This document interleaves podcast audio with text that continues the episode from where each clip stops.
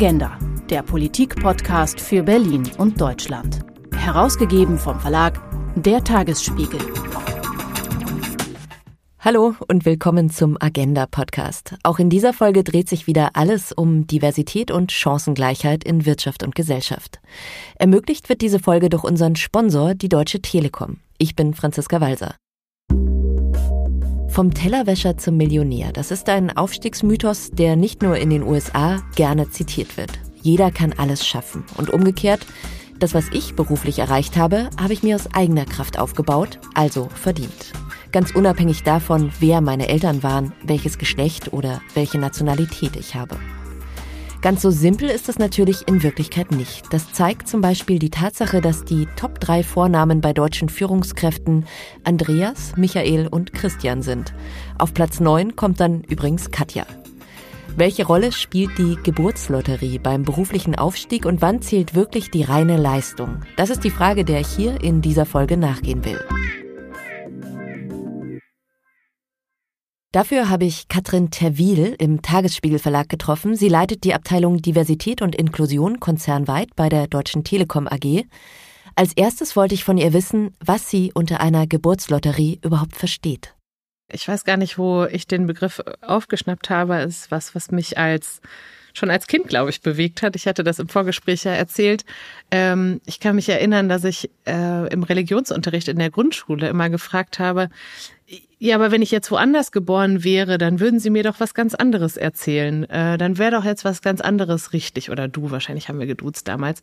Ähm, und äh, die, die Frage, was wäre, wenn mich äh, der Zufall irgendwo anders auf der Welt, also geboren hätte, was wäre dann mit meinem Leben gewesen? Das beschäftigt mich schon seitdem ich denken kann. Und ähm, Geburtslotterie meint für mich, in welche Verhältnisse werde ich hereingeboren, sowohl ähm, die direkten Verhältnisse um mich herum, ähm, der Reichtum zum Beispiel meiner Familie, das Netzwerk meiner Familie, der Ort eher dörflich oder eher in der Stadt aber auch mit welchen Genen werde ich geboren. Auch das ist ja ein bisschen Zufall, ja. Und selbst wenn ich mit meinen Genen überall immer die gleiche wäre und genau die gleiche Person mit genau den gleichen Stärken und genau äh, den gleichen Wünschen, würde ich es unterschiedlich weit bringen, global gesehen. Ähm, und das ja, beschäftigt mich eben. Hat mich als Kind schon beschäftigt und jetzt inzwischen ist es mein Beruf, mir über solche Dinge Gedanken zu machen. Denn was macht man im Diversity Management? Ähm, eigentlich genau das, sich fragen, wie können alle Menschen ähnlich viel, ich sag mal, Rückenwind ähm, für ihre Karriere bekommen. Mhm. Privilegien ist ja auch ein Begriff, den man vielleicht so ein bisschen synonym verwenden könnte. Ihr arbeitet ja da bei der Telekom mit sogenannten Diversity-Dimensionen, also Vielfaltsmerkmalen, um das so ein bisschen zu bündeln, die ganze Geschichte. Das sind sieben Stück in eurem Fall. Alter, Geschlecht, Internationalität, Ethnizität, also wo komme ich her, mal grob gesagt. Dann LGBTQI+, sexuelle Identität, soziale Herkunft, Glaube und Weltanschauung, mentale und psychische Fähigkeiten. Das wären die sieben Dimensionen, mit denen ihr arbeitet. Ähm, kannst du mal ein Beispiel sagen, wie sich das dann konkret in der Karriere auswirkt? Das sind vor allem äh, Dinge, die man nicht verändern kann, was wieder gut zur Geburtslotterie passt. Also ähm, Dinge, die uns früh geprägt haben. Haben meine Eltern zum Beispiel studiert oder bin ich die erste? Ähm, Arbeiterkind ist etwas, was man als Begriff kennt. Also um jetzt mal bei dem Beispiel zu bleiben, meine Eltern haben beide nicht studiert. Ich bin äh, nicht arm aufgewachsen, äh, hatte sicherlich da auch meine Privilegien. Gleichzeitig hatte ich kein Netzwerk von meinen Eltern, äh, wo jetzt Menschen, was, wer weiß, was für Konzernen gearbeitet haben und mir jetzt irgendwie dann hätten ein Praktikum zu, zur Verfügung stellen können oder die ein Wissen in der Familie, wie ähm, bestimmte Gehälter aussehen. Das sind Dinge, die ich eher nicht hatte und trotzdem empfinde ich mich auf der Skala sozialer Background trotzdem noch als, als relativ privilegiert. Aber äh, das sind alles Dinge, die Einfluss haben und die ich auch bis heute merke, wenn ich über meinen Beruf spreche oder wenn ich über das Studium gesprochen habe, war das jetzt nicht so, dass meine Eltern mir mit praktischen äh, Tipps zur Seite stehen konnten, weil sie eben selber gar nicht in der Situation waren. Ähm, und du bist jetzt gerade schon ein bisschen in dieses Thema reingegangen, wo wir eigentlich hinwollen. Also was macht das dann, all diese Privilegien oder das Nichthaben von Privilegien mit den Karrierechancen und mit dem, wie meine Leistung beurteilt wird? Also äh, mangelnde Kontakte, dieses Stallgeruch-Ding, ne, ist ein Faktor Diskriminierung. Hm, was noch? Also zum einen ähm, hat man Hürden ähm, sozusagen, die im Weg stehen. Es gibt so, gibt so schöne Karikaturen von verschiedenen Marathonläufern und Läuferinnen, wo die einen keinerlei Hürden auf dem Weg haben bis zum Ende und die anderen müssen über ähm, ja, Stacheldrahtzäune springen und in einigen Karikaturen sind vielleicht sogar konkrete Dinge drin, wie eine Waschmaschine oder ähm, Caretaking Responsibilities, also in dem, also ähm, muss ich mich um jemanden äh, kümmern zu Hause und ist diese Last gleich verteilt. Das heißt, wenn man in diesem Bild der Karikatur bleibt, äh, ist ja die Frage, ähm, stimmt es wirklich, dass wir alle gleiche Chancen haben? Und stimmt es wirklich, dass wenn wir alle nur gleich doll wollen und uns gleich doll reinhängen, an der gleichen Stelle landen und zur gleichen Geschwindigkeit? Das heißt, man sagt auch zu Privilegien oft, das sind die nicht erarbeiteten Vorteile, also die Vorteile im Leben, für die man gar nicht so viel kann, die wenig damit zu tun haben, wie sehr ich mich reingehangen habe.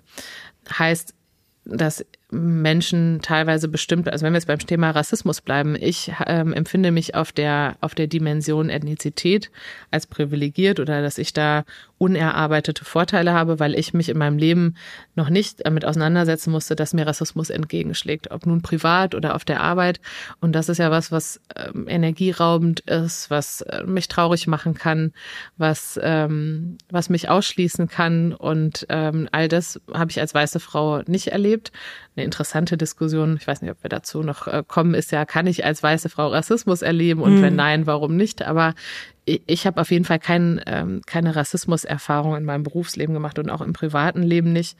Und das heißt eben auch, dass mir bestimmte Vorurteile nicht begegnen, wenn man sich äh, meinen Lebenslauf anschaut. Mein Name klingt, ähm, klingt klassisch deutsch. Der Nachname ist zwar äh, ursprünglich niederländisch, aber trotzdem insgesamt äh, ist das ein, ein eher deutscher Name. Mein, wenn man irgendwo ein Foto drauf hat, ne, würde ich als äh, klassisch Deutsch, ne, in, in Anführungsstrichen klassisch Deutsch, weil was ist das schon und wer ist das schon, aber gelesen. Und es gibt genug Studien, die sagen, wenn ich jetzt, wenn das anders wäre und ich hätte einen anderen Vornamen, einen anderen Nachnamen, oder ich würde ein Kopftuch tragen auf dem Bild oder ich ähm, wäre eine schwarze Frau, dann würde meine Leistung, auch wenn sie auf dem Lebenslauf genau die gleiche wäre, ganz anders gewertet werden. Das sind ja die, sogenannten Biases. Genau, das heißt, da gibt es so Studien, wo so Blindbewerbungen richtig. zum Beispiel gemacht werden, ne? anonyme Bewerbungen. Mhm. Genau, wo ja. also wirklich nur dieses, nur der Name geändert wird oder nur äh, das Foto geändert wird und ähm, dann die Performance ganz unterschiedlich eingeschätzt wird, also als schlechter eingeschätzt wird. Und ähm, selbst wenn man das auflöst und sagt, also nee, das ist äh, die gleiche Bewertung, dann werden oft noch äh, Menschen mit Privilegien als sympathischer wahrgenommen. Das ist dann oft die zweite Stufe der ähm, dieser Studien, wo dann rauskommt, naja, okay, verstanden, okay, die geben, bringen die gleiche Leistung, aber irgendwie ist mir die eine Person trotzdem immer noch sympathischer. Mm, jetzt kann man ja davon ausgehen, dass die Führungskräfte, die wir derzeit noch haben in Deutschland, dass die relativ nah am Zentrum der Macht schon geboren sind, qua Geburt, durch ihre Privilegien was macht das dann mit denen? Also wenn sie dann merken, so verdammt, das, was ich bei meinem Marathonlauf für einfach einen super Lauf gehalten habe, ich bin der Erste, ich bin im Ziel, ist ähm, gar nicht nur meine eigene Leistung gewesen. Also kommt dann nicht auch sowas wie ein, wie ein schlechtes Gewissen oder eine Abwehrhaltung oder sowas ins Spiel, wenn man mit denen an diesen Themen arbeitet? Absolut. Ähm, das ist ähm, kenne ich auch selber als Thema ähm, immer mal wieder so das, ähm, das Sprechen über Rassismus als ähm, zum Beispiel weiße Frau, das ist ja in dem Fall bin, ne, ist das ja auch ein Feld, wo ich anerkennen muss, dass ich Privilegien habe. Und das ist irgendwie auch ein unangenehmer und ein schmerzhafter Prozess und wo es so eine Mischung aus Schamgefühl und Schuldgefühl und ich habe und man kann ja auch nur nicht ne, nicht so viel dafür, wie man jetzt aufgewachsen ist ähm, und versucht dann zu sagen, aber ich habe hm, also, äh, aber ich habe doch Freunde, äh, ich habe doch einen türkischen Freund oder ähm, ich hm, hab doch irgendwie, ne, für, für mich sind alle Menschen gleich und dann geht es um Intentionen und es gibt verschiedenste Abwehrreaktionen. Ähm, und manchmal gibt's aber auch ein Aha-Erlebnis, weil man nicht auf allen Dimensionen vielleicht Privilegien hat und auf so, auf so was guckt und sich dann mal äh, zum ersten Mal reflektiert und sagt, hm, interessant.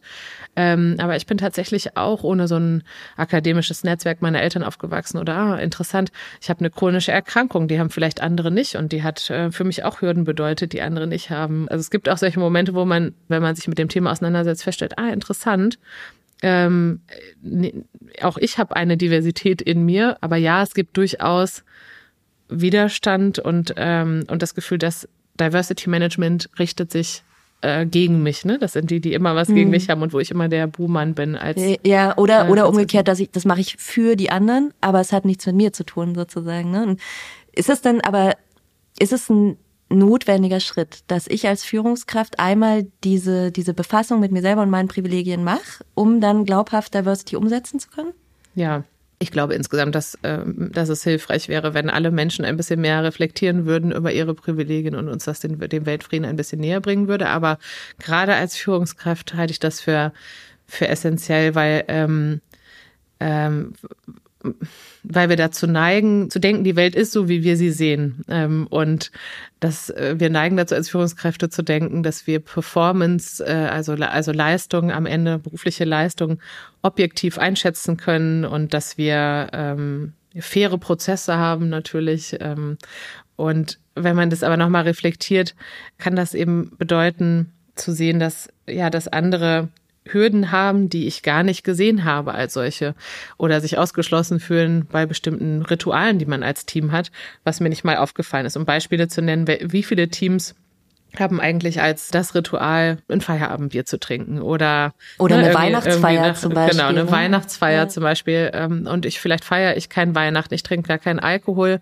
Und dann habe ich auch noch, ähm, vielleicht bin ich alleinerziehend und für mich ist dann die Einladung zum Abendessen wo Wein getrunken wird und wo wichtige strategische Themen besprochen werden, wahnsinnig schwer einzurichten, weil ich eine Kinderbetreuung brauche, äh, weil ich vielleicht die Einzige bin, die da nichts trinkt und dann ähm, ist es wahrscheinlich noch nicht mal, also feiere ich eventuell noch nicht mal Weihnachten und ähm, und es ist gar nicht mein Feiertag. Und wenn ich als Führungskraft sowas zumindest weiß, das heißt ja nicht, dass man kein Weihnachten mehr feiern darf. Und das heißt auch nicht, dass man nicht mehr gemeinsam Abendessen kann. Aber wenn ich das zumindest mir mal so überlegt habe, dass das ein Thema sein könnte und sich vielleicht unfair anfühlt oder zumindest für eine Person im Team so anfühlen könnte, dass sie nicht so ganz dazu gehört, dann ähm, lässt das ja bestimmte Rückschlüsse zu, sowas wie wir überlegen abwechselnd, wie wir die nächste Feier gestalten oder abwechselnd, wann das nächste Teamtreffen ist und wie wir das verbringen wollen. Und es dürfen auch mal unterschiedliche Uhrzeiten sein. Aber das, das heißt, es bringt mich zu so Ideen, ja, oder dass ich nochmal einfach sage, natürlich muss kein Alkohol getrunken werden oder natürlich gibt es auch nicht alkoholische Getränke. Mm, und das sind dann Dinge, die mir, glaube ich, automatisch einfallen, ähm, wenn, wenn ich das einmal reflektiert habe. Mhm, aber das ist, also gibt die Telekom da auch was vor, so Best Practice mäßig, dass man sagt, so mach doch mal einen Brunch oder sowas? Oder muss es dann schon jeder für sich und für sein Team selber rausfinden? Ja, das ist eine sehr gute Frage. Ich glaube, es lohnt sich, Best Practice ähm, Exchange zu machen und gleichzeitig kommt es ja sehr auf das Team an. Also ich glaube, ich würde eher dafür plädieren, eine, wie soll ich sagen, die, die Augen so ein Stück weit zu öffnen, den eigenen Horizont und, ähm, und dann das Team zu fragen und mit dem Team auch durch diesen Augen und Horizont öffnen und Prozess zu gehen und gemeinsam äh, Teamvereinbarungen festzuhalten. Und das kann sich um Vollzeit- und Teilzeitarbeitende handeln. Wann wollen wir uns dann treffen? Wie gehen wir mit E-Mails um? Das kann sich handeln um unterschiedliche Religionen und unterschiedliche Feiertage das, oder unterschiedliches Essen das kommt aber sehr aufs Team an. Also ob nun zum Beispiel in unserem Team weiß ich, dass ähm, dass einige Menschen vegan essen und wenn wir dann ein Teammeeting haben, dann ist es natürlich ganz nett, wenn man darauf achtet und es auch eine Möglichkeit gibt und es jetzt bei einem, bei einem, äh, wir haben letztens gemeinsam gegrillt, ne? Und wenn das jetzt so ein klassisches Grillen gewesen wäre, wäre das für die vegan Essenden im Team, glaube ich, kein so wahnsinnig schöner, schöner Ausflug geworden. Das kann ich jetzt aber nicht vorgeben für andere Teams, wenn dort einfach, ähm, ja, wenn dort alle gerne Fleisch essen mhm. oder so, dann, wäre, dann hätten die vielleicht ein anderes Thema. Was wir, was wir versuchen gerade bei der Telekom ist eher Aufmerksamkeit für das Thema Privilegien als an sich und ähm, von dort die Diskussion zu starten und dann Lust zu machen, sich auseinanderzusetzen mit den verschiedenen Dimensionen. Also wir arbeiten gerade an einer Lernlandschaft, die erstmal startet mit so einem Basics und ähm, einem lustmachenden Element. Ähm, also eine dann, virtuelle Lernlandschaft. Ja, genau, eine ja. virtuelle mhm. Lernlandschaft und von dort aus dann Angebote zu machen für die verschiedenen Dimensionen, dass man sich, dass man Lust bekommt, sich damit mehr auseinanderzusetzen. Okay, also Sie drücken denen nicht nur dieses ähm, Rad der Privilegien in die Hand und sagen, so guck mal, wo du da stehst oder sowas, sondern man muss schon ein bisschen auch ähm, Lust machen drauf. Ja, also ich kann das nur von mir selber sagen. Für viele ist Diversity Management so bedrohlich und ähm, ich kann nur von mir selber sagen, dass das eine der schönsten Lernreisen ist, durch die ich selber gegangen bin. Also ich hatte selbst einen Workshop, wo es um Antirassismus ging und ich habe mich zum ersten Mal damit auseinandergesetzt und stellte fest, ach, ach Gott, wollte ich gerade schon ein Wort sagen, was, was nicht in Podcast gehört.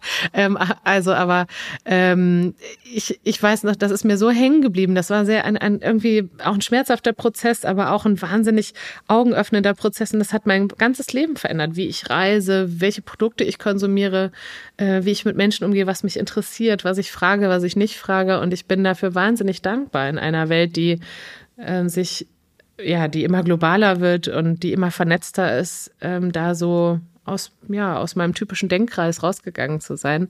Und ich hoffe, dass wir das schaffen, bei der Telekom Lust zu machen. Und meistens gelingt es auch, wenn man die ersten Lernschritte macht und feststellt, boah, da gibt's echt viel zu lernen und es gibt so viele Arten, sein Leben zu leben und so viele unterschiedliche Erfahrungen. Und es lohnt sich, neugierig zu sein und Menschen zu fragen, wie sie ihre Karriere erlebt haben und wie sie ihre Biografie erlebt haben und was Hürden für sie waren. Ähm, das ist, da, da braucht man nicht, da braucht man nicht Angst zu haben, sondern das, äh, das, äh, das erweitert, finde ich, auch das eigene, die eigene Vorstellung von was geht und was geht nicht und wie darf man leben. Mhm. Was mache ich denn? Also ich habe jetzt verstanden, wenn ich eine Führungskraft bin und ich habe ein diverses Team, wie, wie reagiere ich da auf die Bedürfnisse der Einzelnen? Äh, was mache ich denn, wenn mein Team noch gar nicht divers ist? Und das ist ja ein, ein, großer Anspruch, ne? weil man ja sagt, die sind irgendwie erfolgreicher, bringen bessere Leistungen und so weiter. Also jeder will ja ein diverses Team erstmal so. Ähm, was mache ich denn, um mein Team diverser zu machen? Ich kann ja nicht ständig neu einstellen, bis die Mischung stimmt. So. Ja, also ich meine, klar, wenn ich dann mal einstellen darf, dann hilft schon auch, sich nochmal bewusst zu machen, was wäre eine Perspektive, ähm, oder ein Background, der, ähm, der toll wäre, die wir aktuell noch nicht im Team haben. Natürlich nicht nur deswegen einstellen, ist schon klar. Menschen brauchen ja auch Qualifikationen und ähm, bestimmte Skills für eine Rolle. Ähm, das sollte sich nicht widersprechen, aber man kann ja schon auch bei Einstellungen versuchen, sich ein bisschen mehr Zeit zu nehmen oder mal bewusst in bestimmten Kreisen rumzufragen ähm, oder ein besonderes Augenmerk darauf zu legen. Also bei Einstellungen ist natürlich ein kritischer Moment. Aber es gibt ja oft genug auch Momente, wo ich keine freie Stelle habe und niemanden einstellen kann und natürlich auch nicht jemanden raus rauswerfe, um jemand anderen einzustellen. Ähm, und dann lohnt es sich, würde ich sagen, zwei Dinge zu tun, mit dem eigenen Team zu reflektieren, mal die eigenen kulturellen Hintergründe, die eigenen Werte, die, die Skills sich anzuschauen. Und man wird in jedem Team eine gewisse Diversität finden. Introvertierte Menschen, extrovertierte Menschen, Frühaufsteherinnen und äh, Nachteulen ähm, oder Menschen, die sagen, boah, ich, ich bin wahnsinnig strukturiert und andere, die sagen, also äh, Struktur macht mir eher Angst. Und solche Dinge als Team zu elaborieren und nebeneinander zu legen und sich zu fragen, wie können wir das noch mehr nutzen? Ich glaube, dass sich das automatisch oft auch darauf auswirkt, dass in Zukunft, wenn man da tatsächlich mal noch mal jemand neu einstellen möchte, der vielleicht in bestimmten Dingen anders ist, dass man das, dass man die Person auch leichter inkludieren kann. Und das Zweite ist, ich würde raten, wenn man dann so feststellt, wir sind besonders homogen in Sachen Geschlecht zum Beispiel oder besonders homogen in Sachen Ethnizität.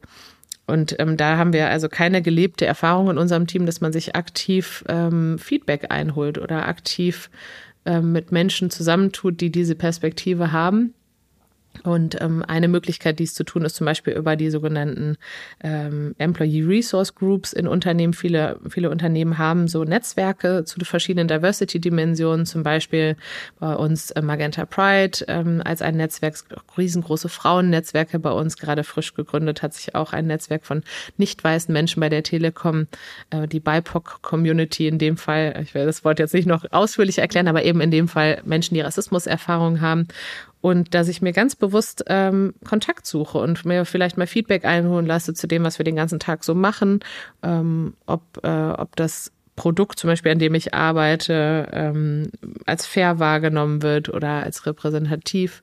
Ähm, oder sowas wie ähm, Reverse Mentoring ist ja auch gerade ganz in, also ganz bewusst als als Also mehr von unten nach oben Richtig, quasi genau. Mentoring, ne? Richtig, genau. dass man, ähm, dass man zum Beispiel sich überlegt als Führungskraft, okay, interessant, wenn ich jetzt tatsächlich ein komplett männliches Team führe, ähm, und vielleicht ein älteres Team und ich hätte aber gerne ein bisschen den, den frischen Wind von äh, sehr jungen Menschen und ich hätte gerne eine weibliche Perspektive, ganz bewusst sich vielleicht irgendwo äh, in Kontakt zu nehmen und ähm, einmal pro Monat zu sprechen, um mal so zu erzählen, was man den ganzen Tag macht und sich da eine Perspektive einzuholen. Ähm, das sind Dinge, die ich empfehlen würde. Einfach dann eher das ich sag mal, den, den eigenen Kopf diversifizieren und die eigenen, eigenen Horizont breiter zu machen. Und es muss ja nicht nur eine Einstellung des, also das, die Zusammensetzung des Teams mhm. sein. Ja. Es gibt ja ein Motto für Diversity bei der Telekom, das heißt, we won't stop until every fiber of DT is inclusive. Also ein, ein Prozess, der wirklich jede Faser des Unternehmens am Ende sozusagen erfassen soll.